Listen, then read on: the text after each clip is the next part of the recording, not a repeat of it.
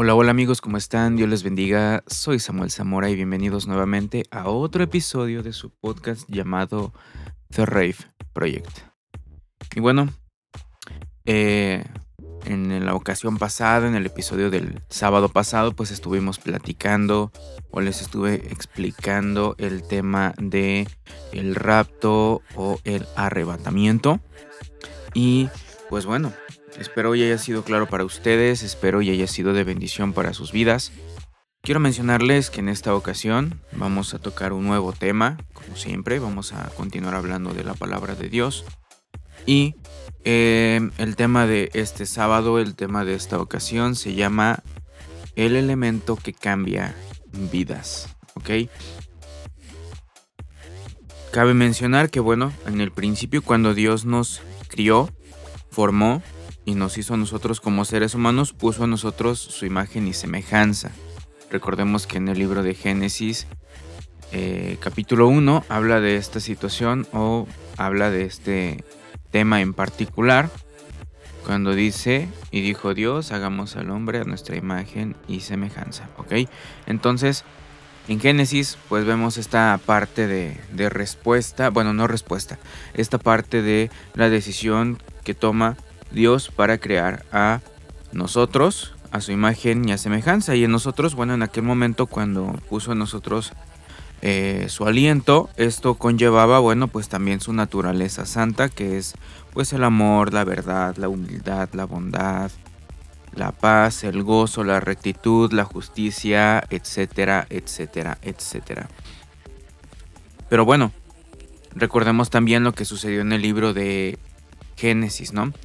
Que entra el pecado a través de la serpiente y también de la decisión que toman ambos, tanto el hombre como la mujer en aquel momento, de consumir el fruto que aún no estaban preparados para consumir, que es el fruto del árbol de la ciencia del bien y del mal. Entonces, pues a partir de ese momento, todo lo que había de Dios dentro de nosotros se llenó de pecado. En vez de tener todo lo que Dios había puesto en nosotros, empezó a llenarse de pecado. Entonces, recordemos que, bueno, la paga del pecado es enviarlo al infierno, ¿ok? Cualquiera que tenga pecado en su vida, la paga del pecado es ir al infierno. Yo sé que también muchos van a decir, bueno, es que también la Biblia dice que la paga del pecado es la muerte. Y sí, bueno, en, el físico la paga del pecado pues es la muerte. Por tomar un ejemplo, la gente que consume eh, adicciones, pues no por decir que tal es un pecado, aunque sí lo es, porque se convierte en una adicción, que se convierte en una necesidad principal, que en ocasiones o muchas veces toma el lugar de Dios. En este punto es donde se convierte ya en idolatría porque toma el lugar de Dios, y pues le dan la prioridad a algo que no es él. Ahora bien, ¿a qué voy con esto? Bueno, el hecho de tener adicciones que hacen acortan el tiempo de vida del ser humano. Por ejemplo, alguien que sufre de glotonería. Bueno, ¿cuál es la paga del pecado? El cuerpo se desgasta más rápido, sufre cambios que no deberían de sufrir, el cuerpo empieza a tener situaciones internas que no están Em, dentro de lo correcto en el ser humano. Por ejemplo, alguien súper gordo, súper obeso, bueno, pues tiene muchas, em, mucho colesterol, las arterias se le empiezan a tapar, empieza a sufrir muchas cosas. Las gentes o las personas que fuman, pues se dañan los pulmones, empiezan a darles cáncer y pues bueno, mueren de ciertas cosas. La gente que se droga también sufre ciertas situaciones. Por ejemplo, hay gente que sale de las drogas y sí, las deja, pero la situación a más adelante se refleja diferente. Por ejemplo, gente que sí dejó las adicciones, pero ¿cuál es la consecuencia? A una edad más avanzada ya no pueden retener información. Entonces, todo vemos que conlleva a la muerte, no solamente espiritual, sino también natural en ocasiones por las decisiones. Lo mismo va por los adulterios y cualquier otro tipo de situación que conlleve pecado, ¿ok? Y bueno, pues a nivel, a nivel espiritual, pues la paga del pecado es ir al infierno, ¿ok? Entonces, pues Dios en su amor y misericordia planeó y puso un plan en marcha que se llama el plan maestro. que bueno, no solo va a dar a nosotros como hijos de, de Dios, que en su momento tuvimos una vida pecaminosa, este, nos estaría dando una forma de libertad para esta condenación eterna que es al pecado, de ir al infierno, sino que solamente, sino que además de idear este plan, pues estaría conllevando elementos que iban a cambiar nuestra vida o un elemento en particular que va a cambiar nuestra vida, ¿ok? Realmente debo de comentarles que bueno, no podemos esperar caminar en el camino crucificado, que quiere decir camino crucificado, bueno, el camino de que todo el tiempo tiene que haber entregas, todo el tiempo tiene que haber esta parte de nosotros de querer ir a dar ese paso extra de entregar a Dios lo que no es correcto, ese es el camino crucificado y bueno, pues mucho menos podríamos ser de los pocos que pueden llegar a ser parte de la esposa espiritual del Señor Jesucristo si no tenemos como fundamento estos elementos que cambian nuestra vida. Y uno de ellos es la sangre del Señor Jesucristo. Y con decir la sangre me refiero a la sangre que Él derramó en la cruz del Calvario a través de su muerte al haberse hecho hombre. En este caso vamos para referencia bíblica al libro de Isaías. Está en el Antiguo Testamento. Isaías capítulo 1, versículos 5 y 6. Y dice, ¿para qué habéis de ser castigados aún? Todavía os revelaréis. Toda cabeza está enferma y todo corazón doliente. Desde la planta del pie hasta la cabeza no hay en él cosa ilesa, sino herida, hinchazón, podrida, llaga no están curadas, ni vendadas, ni suavizadas con aceite. Vamos a tomar de aquí tres palabras específicas de esta parte, tomando en consideración no la primera parte y no porque no sea necesaria, sino para dar el enfoque específico al tema que estamos viendo. Dice, toda cabeza está enferma y todo corazón doliente y dice, desde la planta del pie hasta la cabeza no hay en él cosa ilesa, sino herida, hinchazón y podrida llaga. Tomamos de referencia la palabra enferma. También vamos a tomar de referencia doliente, que es todo corazón doliente, y también vamos a tomar de referencia la palabra herida, ¿ok? ¿Por qué? Porque son cosas importantes dentro del contexto de lo que vamos a ver el día de hoy. Parte de algunos puntos, ¿verdad?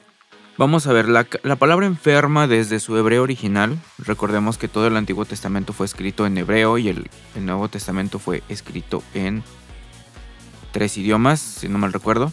Tres o dos idiomas, entre ellos está el griego, pero bueno, el griego y el arameo. Entonces, eh, en el Antiguo Testamento, tomando la palabra enferma, en hebreo es Gyoli. Igual y lo puede estar pronunciando más o menos, pero viene de el hebreo Gyoli, ¿ok? Que significa, pues, ansiedad, calamidad, miseria, angustia, débil y desalentar, ¿ok? Son características o son el significado de la palabra enferma. En la palabra doliente que está posterior a la palabra de todo corazón, pues aquí significa preocupado y desfallecer. ¿Cuál es el hebreo de esta palabra? Dabai, dabai, ¿ok? La palabra herida es petza, que significa golpe y mayugar, que muy probablemente ustedes van a decir, bueno, pues son sinónimos, Claro que sí, esto es para poder obtener las interpretaciones correctas de acuerdo a la situación que se va a aplicar. Entonces, ¿de dónde vienen las causas de nuestras ansiedades, debilidades, angustias, desalientos, calamidades, miserias, preocupaciones y desfallecimiento? Que son los significados de estas tres palabras en particular. Bueno, pues todo ello se genera en nuestra esencia de naturaleza pecaminosa. ¿Ok? Cuando hacemos cosas que no están acorde a la palabra de Dios. Y bueno, esto No es como que tenga un grado de mayor o menor. Vamos a una cita para referencia de lo que estamos hablando de estas situaciones y esta cita está en primera de Juan 1.8. Y dice, si dijéramos que no tenemos pecado, nos engañamos a nosotros mismos y no hay verdad en nosotros. O sea, que si a alguien le preguntan, oye, ¿has fallado en alguno de los 10 mandamientos? Y esta persona te dice, no, yo vivo bien, todo bien, no peco, soy alguien este, que tiene una buena vida, etcétera, etcétera, pues no, siempre hay algo en lo cual estamos recayendo o estamos cayendo como seres humanos. Y bueno, entonces aquí es a donde vamos a entrar en la necesidad del elemento cambia vidas que es la sangre de Jesucristo, ¿ok? ¿Por qué lo digo? Bueno, porque el Señor Jesús menciona en su palabra que dentro del corazón, y no dice si es cristiano o no es cristiano o lo que sea, dice que dentro de todos los corazones salen los malos pensamientos, los adulterios, las iras, los celos, las enemistades, los disgustos, los pleitos, las avaricias, las ansiedades, las miserias, las angustias, desalientos, etcétera, etcétera. ¿Ok? Ahí, en esa cita, que se las voy a compartir en un rato más para que puedan entrar en contexto eh, bíblico, que de igual forma, si no mal recuerdo, está en el libro de Marcos.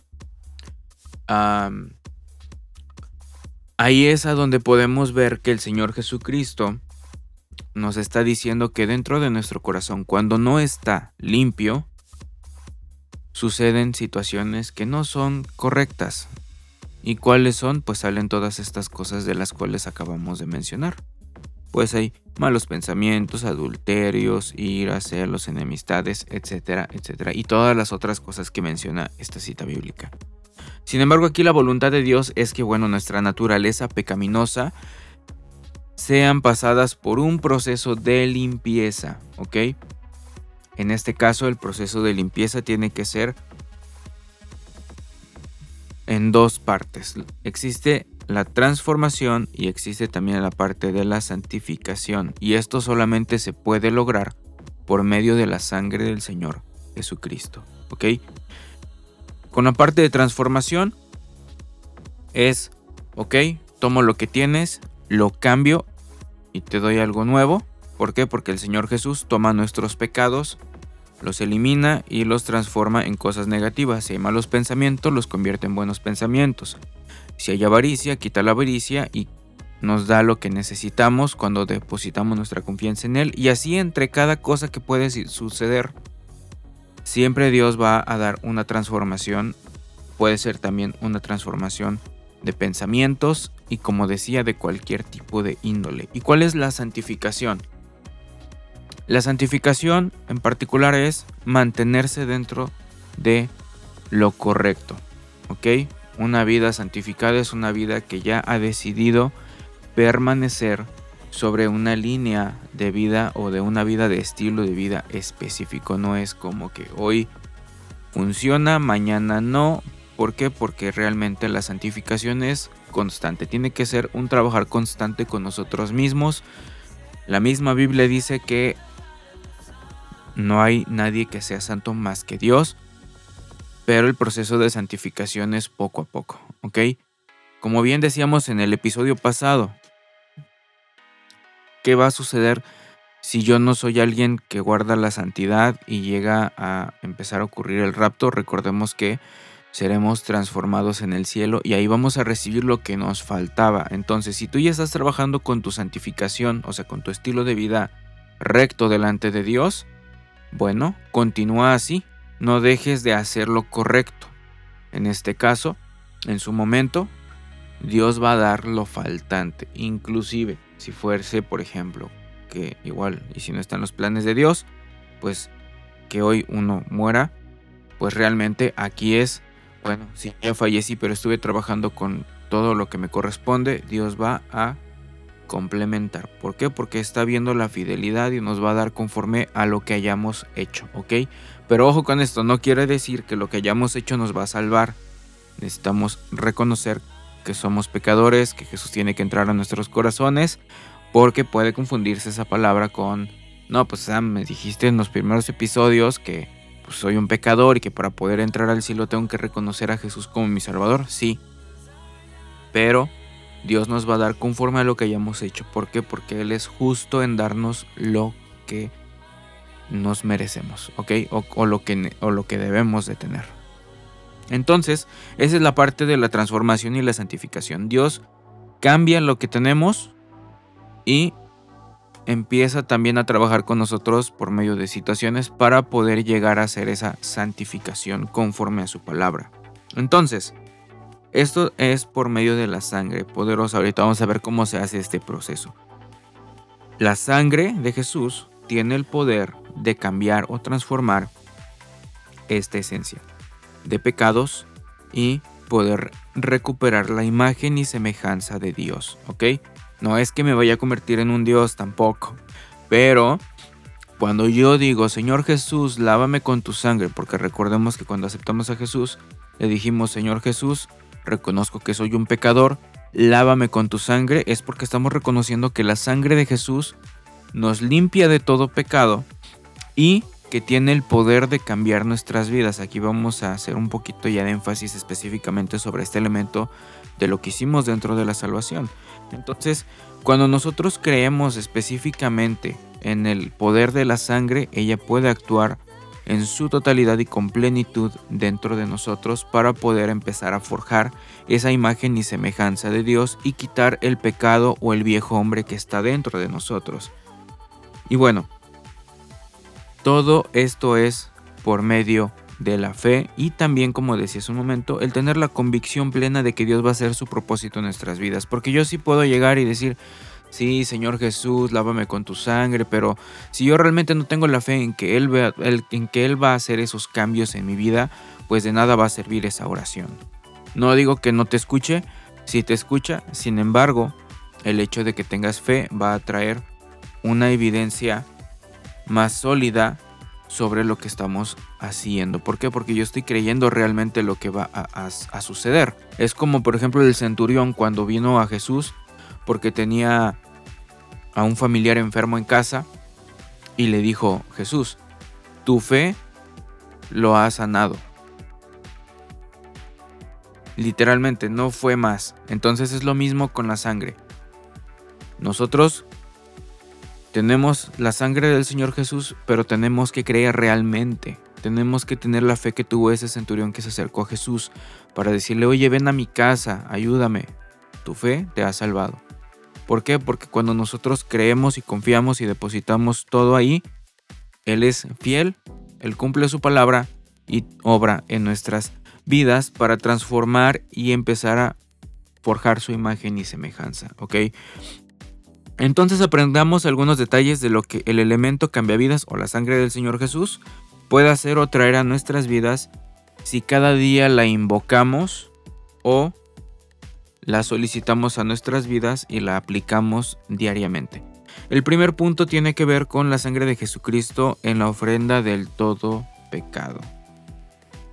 Ah, vamos a la cita de Levítico 14, 19 y Levítico está en el Antiguo Testamento. Tercer libro. 14, versículo 19. Recuerden que les estoy leyendo la versión 1909 y dice, ofrecerá luego el sacerdote el sacrificio por el pecado y hará expiación por el que se ha de purificar de su inmundicia y después degollará el holocausto. Vamos a una siguiente cita que es primera de Juan 1, 7 y 8. Primera de Juan 1, 7 y 8. Y dice, mas si andamos en la luz como Él está en la luz, tenemos comunión entre nosotros. Y la sangre de Jesucristo su Hijo nos limpia de todo pecado.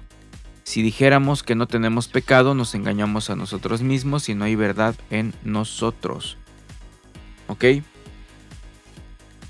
Recordemos que el Señor Jesús vino a cumplir a esta tierra la promesa de ser el tabernáculo perfecto no hecho de manos. ¿Y a qué me refiero?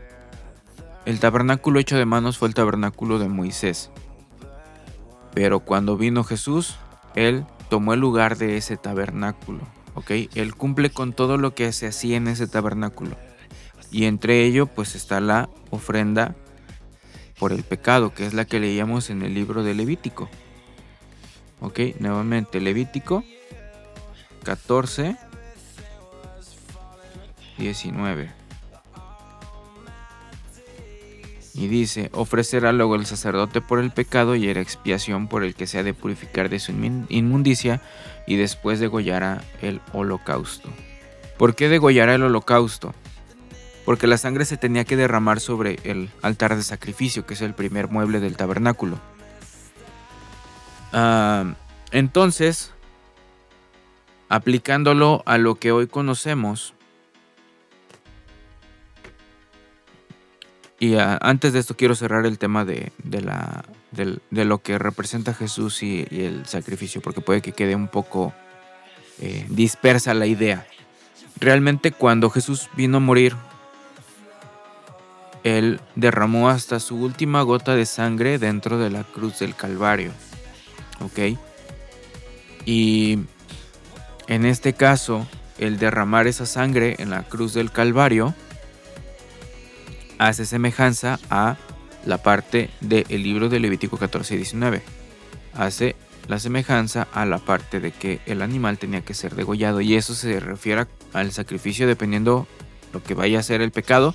En el Antiguo Testamento había varios animales que tenían que ser entregados acorde al pecado que se, que se cometía y del cual se buscaba el perdón de Dios.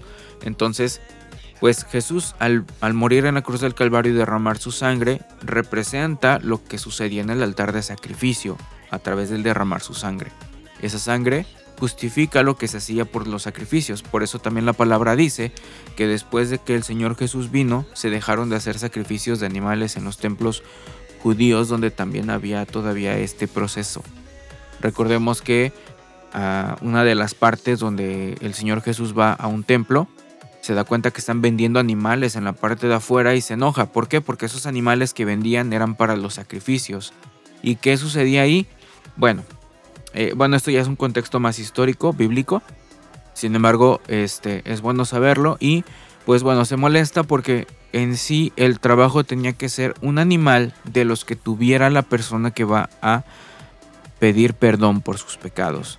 No es lo mismo yo tener porque por ejemplo eran palomas, eran bueyes, eran corderos, si no mal recuerdo, entre otros animales, pero por ejemplo la paloma era uno de ellos y no es lo mismo, yo voy, compro una paloma y la presento como si fuera mía, cuando yo no la cuidé, yo no la escogí, porque la persona que la llevaba era la persona a la que tenía que escoger. Cada animal tenía que tener ciertas características y bueno, eso ya es otro tema relacionado al, tema del tabernáculo. Pero como decía, el Señor Jesús vino a redimir todo ese proceso que se hacía en el Antiguo Testamento. Por eso, a partir de que el Señor Jesús muere en la cruz del Calvario, se dejan de hacer sacrificios en algunos templos, ¿ok? Y digo algunos porque como los judíos no creían que el Señor Jesús fuese el Hijo de Dios, creyeron que él era un profeta más, pues en algunos lugares me imagino que hubo esa continuidad de que se continuaban con esos sacrificios, pero el Señor Jesús vino a ser el tabernáculo no hecho de manos. Él vino a cumplir todas las características de lo que se comete o se hacía dentro del tabernáculo de Moisés. ¿Ok? Entonces, retomando el punto, todos los días dentro de nosotros surgen desde nuestro interior, desde el viejo hombre, una diversidad de pecados estos pueden ser conscientes o inconscientes, ¿eh? No necesariamente peco de manera consciente. ¿Y por qué hay pecados inconscientes? Porque todavía hay cosas que debemos de cambiar. Hay cosas en las cuales de repente lo hiciste y dijiste, híjole, no me fijé y estaba cometiendo este pecado. Entonces, esos son los pecados inconscientes. Ahora, ah, ninguno como cristiano puede afirmar que ya no peca. Como bien decía la cita de Juan, cualquiera que diga que ya no peca es mentiroso. ¿Por qué? Porque siempre tenemos actitudes y reacciones incorrectas. ¿Por qué? Porque del corazón salen y lo que acabamos de mencionar hace un rato, ¿ok? El corazón siempre va a estar con esas situaciones y todos los días es necesario ir y hacer entregas. ¿Por qué? Porque todos los días hay algo erróneo que hacemos, hay algo que está en contra de las cosas correctas que nos pide Dios que hagamos, ¿ok? Y hacer las cosas correctas contraen un sinfín de beneficios para nuestra vida. Entonces, cualquier tipo de circunstancia o de situación que surja dentro de nosotros hacia afuera, que no sea correcta, es pecado. Y para ello tenemos que hacer uso de la sangre del Señor Jesucristo para que nos pueda limpiar, porque leíamos también, y la sangre de Jesucristo nos limpia de todo pecado, ¿ok? ¿Qué va a hacer la sangre cuando la pedimos con fe y la pedimos con convicción, creyendo en que Dios va a hacer? Lo que va a hacer la sangre nos va a limpiar, nos va a lavar, nos va a santificar, nos va a purificar y nos va a justificar. Y vamos a leer citas de referencia para que podamos comprender estos puntos. Primera de Juan 1.7. Y dice, mas si andamos en la luz como Él está en la luz, tenemos comunión entre nosotros y la sangre de Jesucristo nos limpia de todo pecado. Nos limpiará.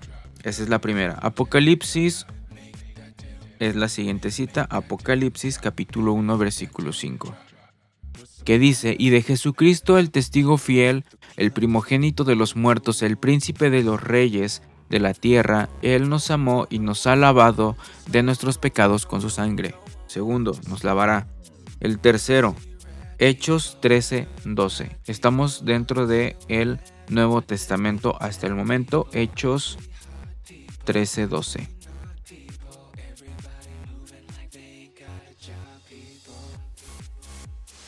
Y dice entonces el procónsul, viendo que había hecho, creyó maravillado de la doctrina de el Señor, del Señor.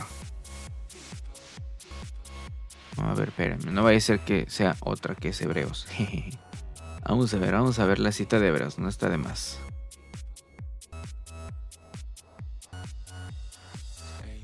Perdónenme, si es hebreos. es que aquí en las anotaciones que tengo, este, abrevié, pero lo puse diferente. Hebreos 13:12, igual, Nuevo Testamento, y dice, por lo cual también Jesús para santificar al pueblo por su propia sangre padeció fuera de la puerta. Para santificar al pueblo por su propia sangre. ¿ah? Padeció fuera de la puerta. Y pues como sabemos, Jesús al morir salió de la ciudad, fue muerto a las afueras de la ciudad en el monte Golgota. Romanos 5.9, que es la última. Y dice, mas Dios encarece su caridad para con nosotros, que aun siendo pecadores, Cristo murió por nosotros. Esa es la parte de la justificación. ¿Por qué? Porque encarece su caridad con nosotros. Vamos a ver la paralela. Me refiero a compararla con otras versiones. Vamos a ver cómo dicen otras versiones.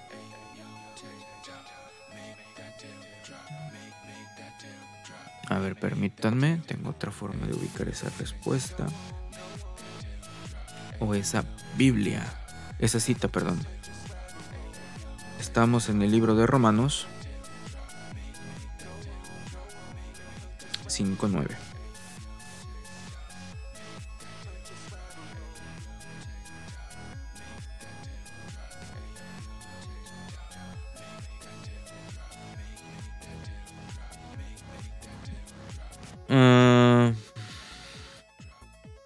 Ok, miren, por ejemplo, la traducción lenguaje actual dice, si Dios nos declaró inocentes por medio de la muerte de Cristo, con mayor razón, gracias a Cristo, nos, perdónenme, nos liberará del castigo final. Ok. Ahora, la nueva Biblia latinoamericana dice, entonces mucho más habiendo sido ahora justificados por su sangre, seremos salvos de la ira del Dios por medio de él. Entonces, cabe mencionar que la palabra justificación sí está, pero en otra versión, ¿ok? Y es la versión Nueva Biblia Latinoamericana. Confirmando lo que estamos diciendo, o sea, eso lo dijo en otras palabras, pero eh, de las Biblias más apegadas al, a la traducción original o al lenguaje original es la 909, la 60 y existen otras que son las católicas, que están muy buenas esas Biblias. La Vulgata es una de ellas, que es la Torres Amat, la Vulgata Torres Amat. Esa es la otra de las Biblias más, más padres que hay. Por siguiente punto dice la sangre de los pecados, perdón, la sangre por los pecados de ignorancia o hierro. Vamos a la cita de Levítico 4. Nuevo, Testamento, perdónenme, Antiguo Testamento, Levítico 4. Pero aquí vamos a leer del 1 al 7. Y dice, y habló Jehová a Moisés diciendo, habla a los hijos de Israel diciendo, cuando alguna persona pecare por hierro en alguno de los mandamientos de Jehová, sobre cosas que no se han de hacer, y obrare contra alguno de ellos, si sacerdote ungido pecare según el pueblo del pueblo, según el pecado del pueblo ofrecerá a Jehová por su pecado que habrá cometido un becerro sin tacha para expiación. Vamos al versículo 4. Y dice, y traerá el becerro a la puerta del tabernáculo del testimonio delante de Jehová, y pondrá su mano sobre la cabeza del becerro, y lo degollará delante de Jehová. Y el sacerdote ungido tomará la sangre de la sangre del becerro y la traerá al tabernáculo del testimonio. Y mojará el sacerdote su dedo en la sangre y rociará de aquella sangre siete veces delante de Jehová y hacia el velo del santuario. Y pondrá el sacerdote de la sangre sobre los cuernos del altar de perfume aromático, que está en el tabernáculo del testimonio delante de Jehová, y echará toda la sangre del becerro al pie del altar del holocausto, que estará, perdón, que está en la puerta del tabernáculo de testimonio. Vamos, antes de explicar todo esto, que prácticamente lo único que nos está dando aquí Dios es la indicación de cómo se debe hacer un sacrificio para los pecados de hierro. Dice la versión 909 pecados de hierro. Y hierro viene del el hebreo Shegagá. Parece raro, pero una vez un amigo que domina un poco de hebreo me dijo, el hebreo es hablar como el francés, combinado con otro idioma que no me acuerdo cuál es. Y pues es Shegagá, ¿ok? que significa una falta inadvertida o por accidente o sin intención o descarriarse por ignorancia, ¿ok? Que era lo que decía al principio antes de comenzar a ver estos puntos. Hay cosas que hacemos que son inconscientemente por las cosas que tenemos dentro. Entonces, también hay perdón por esas cosas. Esta ofrenda de sangre también es una sombra de la sangre de Jesucristo. Si la pedimos cada día sobre nuestra vida, ella proveerá limpieza continua sobre todo pecado de ignorancia y nuestros pecados de ignorancia frecuentemente nos hacen perder el camino crucificado o el camino de Dios.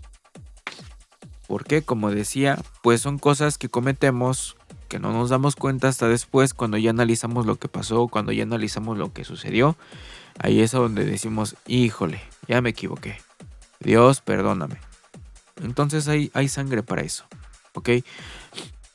Entonces son muchas veces al día en la que pensamos, hablamos o actuamos fuera de la voluntad de Dios. Recuerden que hay dos voluntades, la permisiva y la voluntad de Dios. La permisiva es lo que yo hago dentro de mi libre albedrío, porque Dios nos da ese libre albedrío.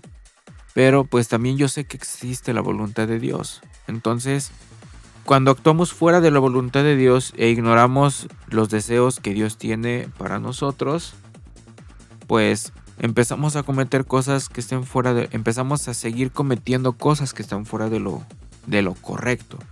Por ejemplo, existe el enojo, la murmuración, nos ponemos tristes, nos amargamos, caemos en depresión ante las pruebas, hay maltrato, hay menosprecio, hay muchas, muchas cosas que pueden salir como bien lo decíamos al principio, del corazón salen y todas las cosas que leímos hace un momento o que les comentaba. ¿Ok? Entonces todos los días debemos de orar continuamente a Dios para que Él nos perdone y nos lave por nuestros pecados de ignorancia, ¿ok? Entonces, eso es la sangre por los pecados que cometemos de manera involuntaria. Pero también tenemos otra aplicación de la sangre, que es la sangre por la expiación o reconciliación. Y vamos a otra cita dentro de Levítico también. Levítico capítulo 16, versículo 36. Perdónenme que esté hablando así como mormado, pero sí estoy bien mormado. 16:36. Y dice,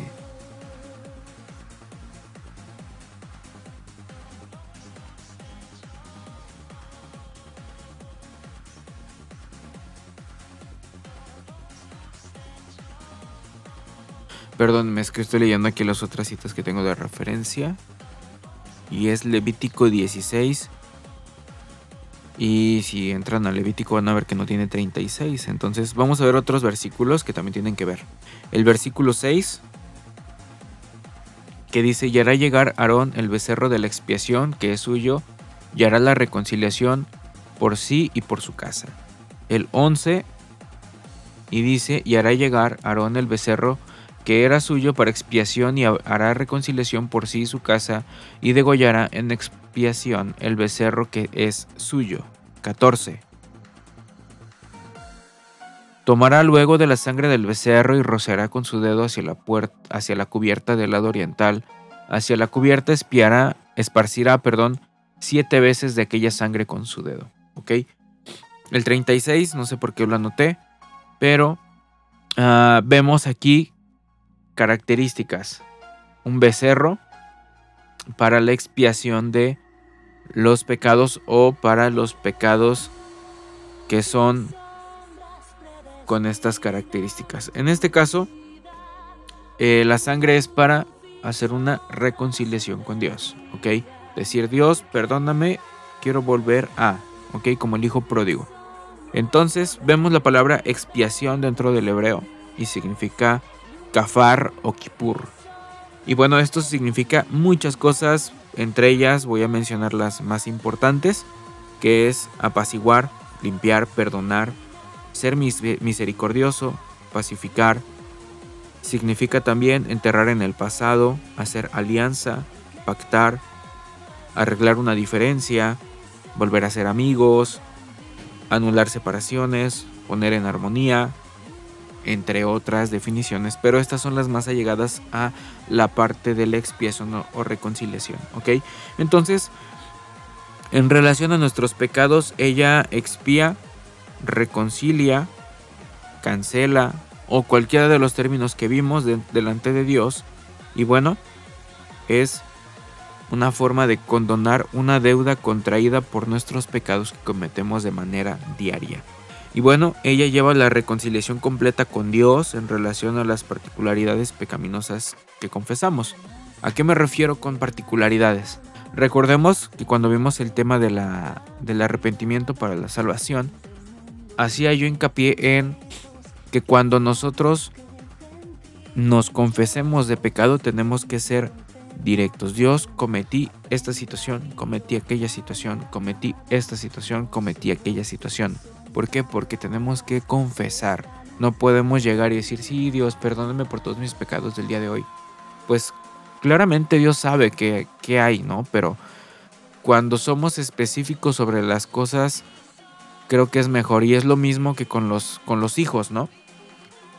Cuando uno tiene hijos, y yo no tengo hijos por el momento, pero me doy cuenta que cuando se tiene hijos, si nada más están llorando, pues no sabemos qué. Y Dios para actuar de manera precisa también requiere que reconozcamos y parte del reconocer es mencionarlo.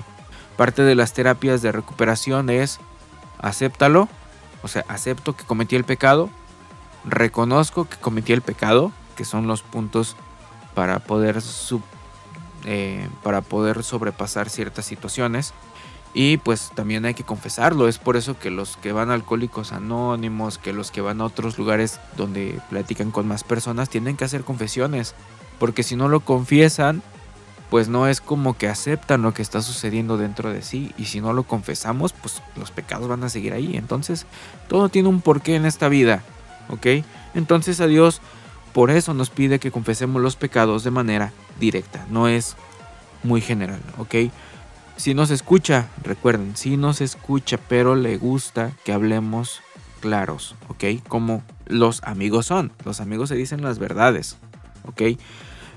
Y bueno, Además de esto, bueno, pues nos da una cubierta, o sea, nos cubre, nos, nos, nos da esta cobertura de perdón y nos vuelve a acercar a Dios, ¿ok? Y bueno, son muchos los ministerios y propósitos de este tipo de sangre de expiación. Y bueno, hay un estudio aparte de lo que estamos viendo que tiene que ver con este tipo de, de sangre, hablando de la sangre del Señor Jesucristo. Más adelante vamos a ir viendo otros tipos de, aplicaciones de la sangre. Sin embargo, en este episodio vamos a dejarlo hasta aquí. ¿Por qué? Porque pues eh, acabamos de ver cosas importantes. Vemos el tema de cómo funciona. Sabemos que hay una sangre que nos limpia de todo pecado. ¿Cómo tengo que pedir ese perdón? Y, ver cuáles son las funciones. Señor Jesús, lávame con tu sangre. Quiero nuevamente acercarme a ti. Hacer este tipo de, confesiones ante Dios son las que traen esa reconciliación, las que traen ese tipo de, de transformaciones y también nuestras propias decisiones, porque no simplemente tienen que quedar en una oración. Cuando nosotros hacemos confesiones, y es lo mismo que, por ejemplo, decía de alcohólicos anónimos, sí confiesan, soy un alcohólico, soy esto, soy aquello, pero también empiezan a tomar decisiones de dejar esos malos hábitos, porque saben que son malos. Y es lo mismo con el pecado. Yo reconozco, yo digo, Dios, es esto, aquello, y tomo la decisión firmemente, como lo aprendí hace poco en un servicio de jóvenes, eh, porque todavía soy joven, aunque no lo crean. Pero el hijo pródigo se propuso en su corazón cambiar. Y cuando se propuso en su corazón cambiar, fue cuando llegó la transformación y es lo que nosotros debemos de hacer. Primero también proponernos en nuestro corazón, realmente quiero dejar de hacer esto, quiero dejar de hacer aquello, porque sé que está en contra de la voluntad de Dios.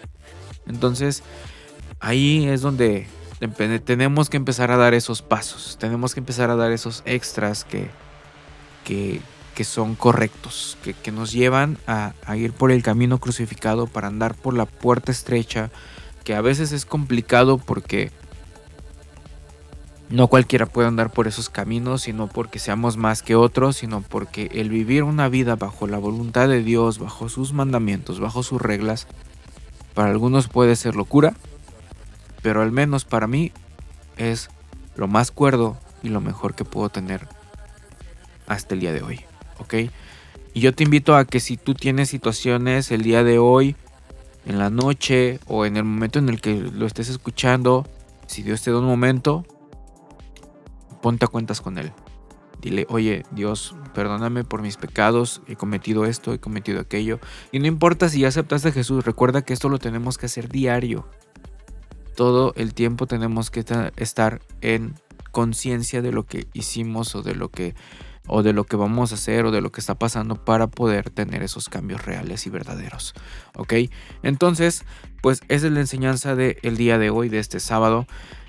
Y bueno, Pasando a otros temas, vamos a ver vamos a ver uno de los puntos que a mí también me encanta compartir con ustedes, que es el tema de una canción ya no de antaño, bueno, sí de antaño a veces, a veces no, pero el día de hoy les quiero traer una canción que en lo particular a mí hace mucho, mucho tiempo me tocó y me tocó el corazón, no, no, no es como que me tocó escuchar, sí fue parte del auge cuando estaba esta canción.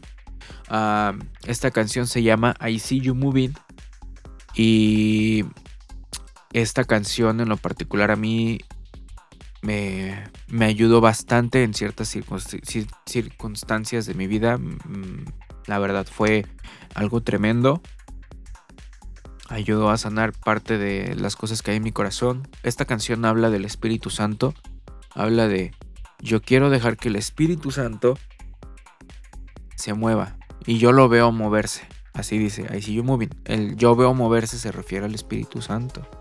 Entonces, esta canción está muy padre, muy hermosa. Actualmente los productores este, siguen juntos, es un dueto, muchos lo han de conocer. El dueto es Transform EDM actualmente. En su momento se llamaban Transform DJs. Es eh, Tim Hale y Jonathan Borges, los productores originales. En su momento, o para un momento, agregaron a otro brother que se llamaba Franklin, no, Taylor Franklin, que no sé si siga con ellos y ahora ya no son un dueto, hace como 3, 4 años vinieron a México, los conocí y estaba este Franklin. Pero no sé si sigan igual, porque siguiendo Franklin me he dado cuenta que tiene una banda, entonces yo creo que no. Tal vez sí, quién sabe. Pero pues les voy a dejar a ustedes la versión de I See You Moving creada por un mexicano que se llama Lenin Bid. Es una versión house muy fresca, muy fresa. Y pues les va a gustar. Y, fresa me refiero al estilo nice, no a, este, a una mala referencia de algo fresa, ¿ok? Entonces, pues espero les guste y les bendiga esta canción. Está muy padre, escúchenla y regreso con ustedes en un momento.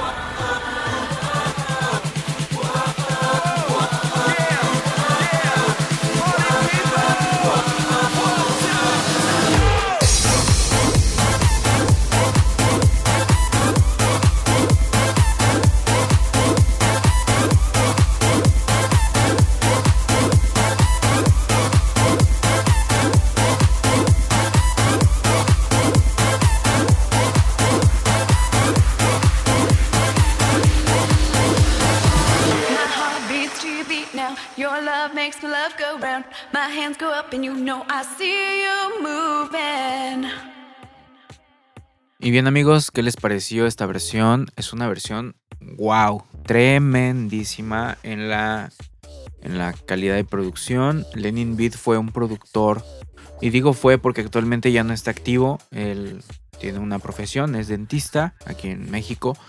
Ah, él fue de los precursores también en la escena electrónica cristiana. Él salió en una compilación de hace muchos años que se llamó Electro Sac. Eh, no, perdón, Electro Sabiduría. salió en esa compilación de Electro Sabiduría. Él salió en esa compilación con una canción que se llama Bienaventurados. Y pues bueno, en su momento lo conocí también en persona, una gran persona y pues bueno, esta producción está excelentísima. No sé si aún cuente con su canal de SoundCloud, pero yo les recomiendo si les encanta este estilo, wow, cáiganle al SoundCloud de Lenin Beat. Lenin con una N y una V. De hecho, quiero aclarar que también este brother mexicano participó en una, en una compilación de remixes o en un EP de remixes que hizo Andy Hunter. Entonces este Brody andaba en otras ligas. Sin embargo, pues se casó el Brody y pues ya saben. a veces se casan y, y, se nos van. Pero bueno, ojalá y siga el consejo de Transform DJs que están casados y con hijos y todo el rollo, pero siguen ahí en la escena. Bueno amigos, pues cambiando de rumbos y de temas, les voy a dejar el día de hoy una compilación, bueno, perdónenme, no una compilación, una sesión de una sesión que yo tuve en un evento que se llama Mi Deleite en ti en el año 2017. Esto fue en Pachuca, Hidalgo, aquí en mi país, México. Eh, uno de los eventos más grandes que se hacen aquí, en el estado, perdón, en el país de México en el cual pues si eres mexicano yo te invito, se sigue haciendo este, este evento.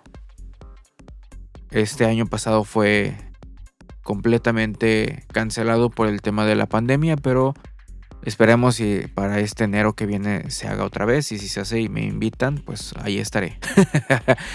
Ah, realmente pues ese evento sí he sido como uno de los residentes. Estoy yendo cada vez que lo hacen desde el 2012, así que primero Dios vamos a continuar ahí. Y bueno, retomando el tema, decía, pues este, este fue grabado en el 2017, fue una sesión super cool, super nice, un estilo tech house completamente, con algunas cuantas variantes de house y de repente un track o que otro por ahí de techno. Y pues escúchenlo, se los dejo para que los disfruten completito. Y con eso nos despedimos. Los dejo con la última hora de la sesión de este podcast. Perdonen, perdonen amigos. Antes de dejarlos ahora sí con la sesión, quiero aclarar que la sesión es del 2016, o sea que ya tiene bastante tiempo que pasó para esta sesión, tiene 5 años. Entonces, pues bueno, eh, ya sabrán, ya, ya uno ya está viejito, a pesar de ir con los jóvenes. Pero disfrútenla, disfrútenla. La sesión yo sé que les va a encantar. Los dejo ahora sí con la sesión de Mi Deleite está en ti 2016.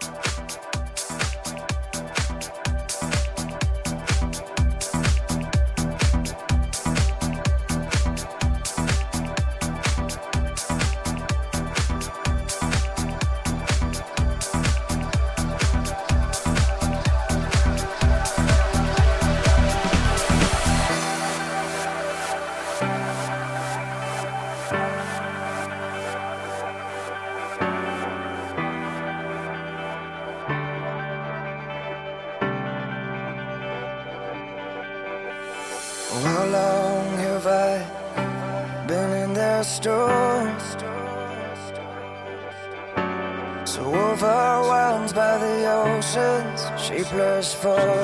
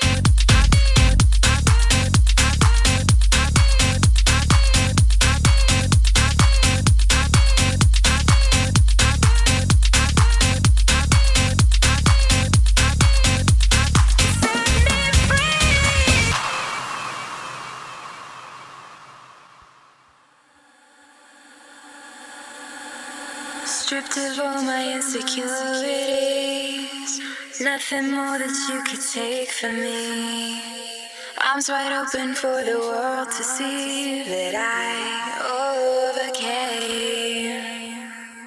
I am nothing like I used to be. I am only what it calls me. Beautiful is my identity, and I.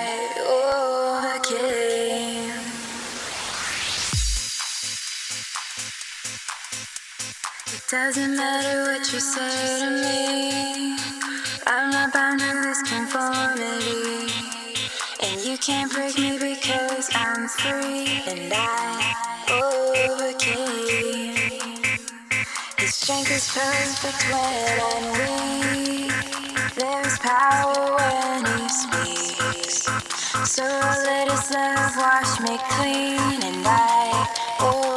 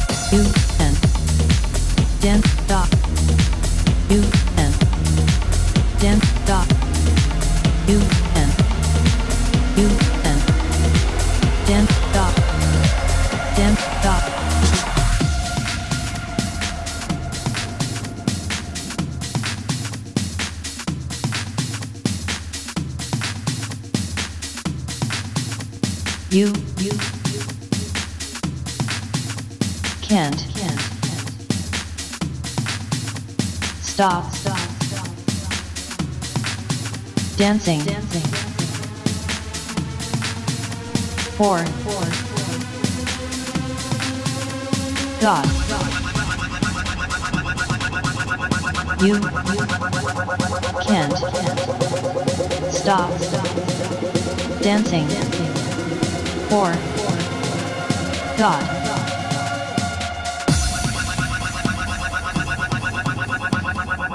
You can't stop dancing for God.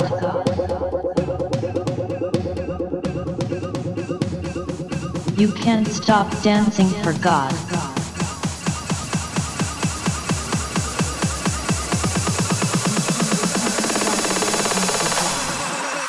You can't stop dancing for God. You can dance